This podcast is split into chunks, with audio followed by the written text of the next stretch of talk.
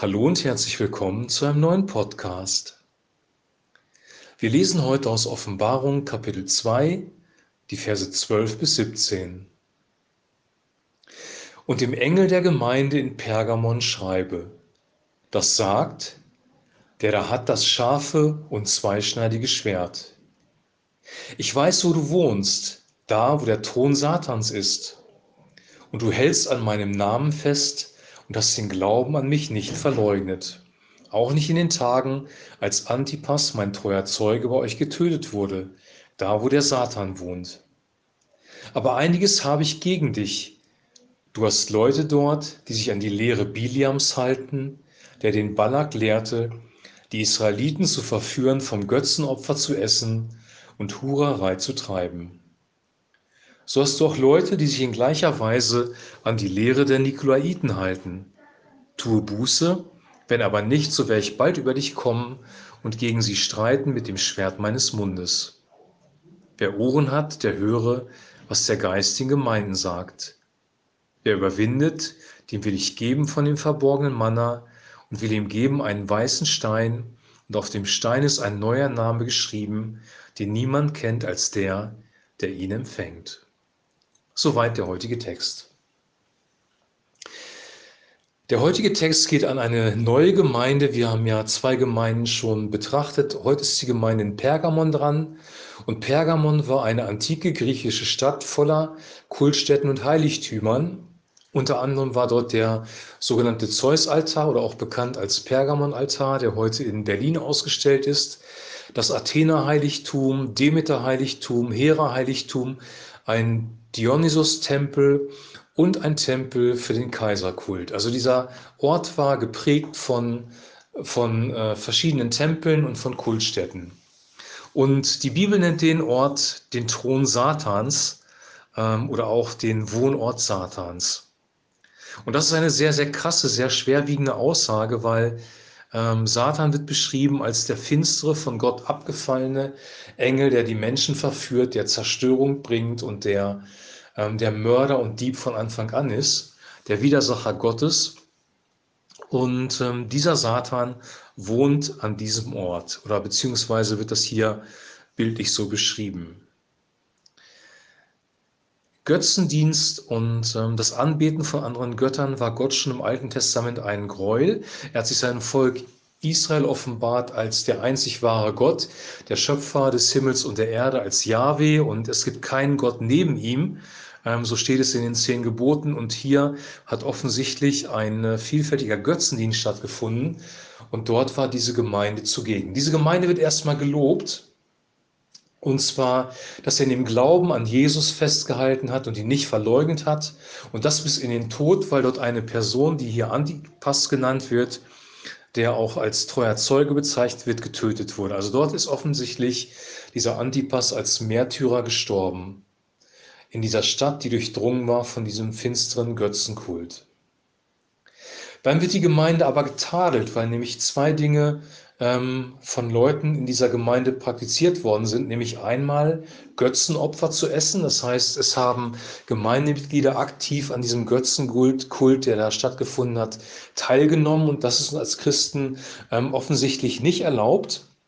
Also Religionsvermischung, ob das jetzt Esoterik ist oder ob das ähm, andere Vermischungen sind mit anderen Religionen. Das ist Gott ein Gräuel. Er möchte, dass wir wirklich an den Gott Abrahams, Isaaks und Jakobs glauben und an seinen Sohn Jesus Christus. Und dieses Thema wird hier angesprochen. Also offensichtlich gab es in der Gemeinde dort eine Religionsvermischung. Und das Zweite, das damit einhergeht, ist äh, sexuelle Unmoral. Der Begriff Porneia, der hier im Griechischen benutzt wird, ist ein allgemeiner Begriff, der allgemein für sexuelle Unmoral gilt. Und dort, wo ähm, diese Kulte durchgeführt worden, gab es auch ähm, teilweise Tempelprostitution und ähm, sexuelle Unmoral im Übermaß.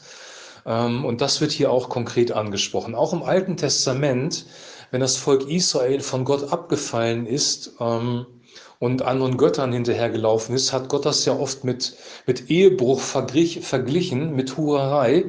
Ähm, Das sich befassen mit anderen Göttern, das Anbeten von anderen Göttern wird gleichgesetzt mit einem Ehebruch, ähm, mit sexueller Unmoral. Und diese Dinge gehen hier offensichtlich Hand in Hand.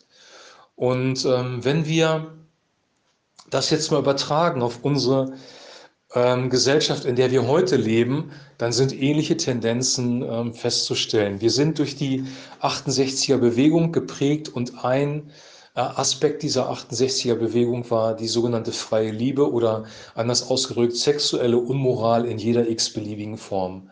Ehe und Familie werden heute grundsätzlich in Frage gestellt und ähm, letzten Endes soll jeder so leben, ähm, wie er möchte und seine Sexualität so ausleben, wie er möchte und es wird keine Rücksicht mehr genommen auf das, was uns Jesus im Neuen Testament zu diesem Thema Ehe und Familie vermittelt. Also das sind Parallelen zu damals und parallel dazu ähm, erleben wir auch eine Religionsvermischung, ähm, wo man sich seinen Glauben selber zusammenbaut, wo das Wort Gottes in Frage gestellt wird. Die alte Frage des Teufels im Paradies sollte Gott gesagt haben, ist auch heute äh, in unserer Gesellschaft vorhanden und jeder baut sich seine Religion, seinen Glauben selber zusammen.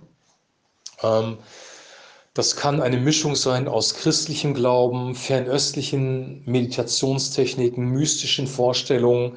Ähm, man nennt das dann Esoterik oder das kann auch ähm, der reine Glaube an hinduistische Gottheiten sein oder an den Buddhismus. Also wir bauen uns heute auch sehr gerne unsere Theologie, unseren Glauben selber zusammen. Und das wurde damals schon ähm, angeprangert. Gott möchte einfach, dass wir ihm von ganzem Herzen dienen und ähm, dieses Problem des ähm, sich Wegbewegens von Gott, die Bibel nennt das Abfall, gab es schon im Alten Testament.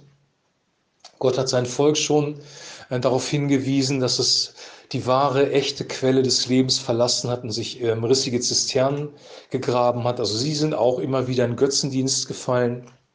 Und dieses Thema wird hier auch angesprochen und kritisiert. Und dann weist Jesus sie darauf hin, dass sie umkehren müssen.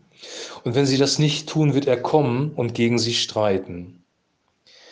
Also diese Gemeinde hatte Gutes, sie hat nämlich am Glauben festgehalten, an Christus festgehalten und trotzdem gab es einige in der Gemeinde, die diesen Götzendienst und sexuelle Unmoral betrieben haben und das war Gott ein Gräuel. Ähm, und das sind Dinge, die wir auch heute aus unserem Leben rausbekommen müssen. Und zwar deswegen, weil ähm, diese Dinge zerstörerisch sind. Also Familien werden zerstört oder jetzt durch, durch Götzendienst, durch okkulte Mächte, die wir in unser Leben hineinlassen, wird unsere Seele geschädigt und ähm, ja, oder auch sogar zerstört. Also Gott möchte uns davor bewahren, dass Finsternis in unser Leben kommt. Und dann am Abschluss ähm, dieser Offenbarung schreibt er, Wer überwindet, dem will ich geben von dem verborgenen Manna und will ihm geben einen weißen Stein und auf dem Stein ist ein neuer Name geschrieben, den niemand kennt als der, der ihn empfängt. Manna war Nahrung von Gott, Manna war Nahrung vom Himmel. Die Frage ist, wovon ernähren wir uns? Ernähren wir uns von falschen Lehren, von falschen ähm, religiösen Büchern, von okkulten Vorstellungen oder ernähren wir uns wirklich von, von Gottes Wort, von seinem Manna? Er hat das Volk Israel mit dem Manna versorgt in der Wüste. Hier ist eigentlich auch eine Wüste, nämlich eine Wüste des Okkultismus in dieser Stadt Pergamon. Ähm, und das Volk brauchte die Versorgung durch Gott in dieser Zeit. Der zweite Punkt ist diese Frage, was bedeutet dieser Stein mit dem neuen Namen? Ein Name stand immer für die Identität der Person. Ähm, aus Jakob wurde Israel, aus dem Lügner wurde der Streiter Gottes, die Identität hat sich verändert. Und wenn wir ähm, für Jesus leben, bekommen wir eine neue Identität geschenkt. Wir werden Kinder Gottes, wir geben unser altes Leben in den Tod und wir fangen ein neues Leben an. Und wenn man das zusammennimmt, ähm, bedeutet das Folgendes, wenn wir Christen werden, wenn wir anfangen, an Jesus Christus, unseren Erlöser, zu glauben, dann lassen wir die alten Dinge, die alten Religionen, die alten Vorstellungen hinter uns, wenden uns ihm zu, trennen uns von ja auch Sünde in unserem Leben. Und das ist ein ständiger Prozess, wo wir immer wieder äh, der Reinigung bedürfen, bedürfen durch den Heiligen Geist. Wir trennen uns von Sünde, wir richten uns neu auf Christus aus, wir leben in unserer, neuen, in unserer neuen Identität als Kind Gottes und wir folgen ihm nach. Und das auch an einem dunklen Ort. Dieser Ort, wo ähm, Satan gewohnt hat, ähm, um nochmal bei dieser drastischen Formulierung zu, zu bleiben, ist vielleicht der okkulteste Ort überhaupt, den man sich vorstellen kann, wenn hier vom Thron des Teufels selber gesprochen wird. Und auch da können wir durch den Heiligen Geist, durch die Gegenwart Gottes überwinden und ein Leben leben, das Christus ehrt. Und das ist der Aufruf auch an diese Gemeinde. Diese, diese Bibelstelle, dieses Sendschreiben an Pergamon ist sehr, sehr herausfordernd, weil es auch ähm, ja, wenig Toleranz gegenüber Esoterik, gegenüber Kulten, gegenüber Okkultismus zulässt, sondern diese Sachen ganz klar als zerstörerisch und vom Teufel bezeichnet. Und das trauen wir uns heute fast nicht mehr, aber Gott ist ein eifersüchtiger Gott, so sagte schon das Alte Testament. Und Jesus eifert auch für sein Königreich und er möchte unser Herz ganz haben. Und da haben wir alle, mich eingeschlossen, ähm, Aufholbedarf, Nachholbedarf. Wir brauchen alle Reinigung in bestimmten Bereichen unseres Lebens und müssen uns immer wieder neu auf ihn ausrichten. Und dabei hilft uns der Heilige Geist und das wunderbare Wort Gottes, das wir haben. Ich wünsche jetzt dir und mir, dass dieser Geist Gottes unser Leben ergreift, dass wir die Ernsthaftigkeit auch in dieser Bibelstelle erkennen und ähm, dass wir wirklich ihm von ganzem Herzen nachfolgen. Ich wünsche dir jetzt noch ein super gesegnetes Wochenende.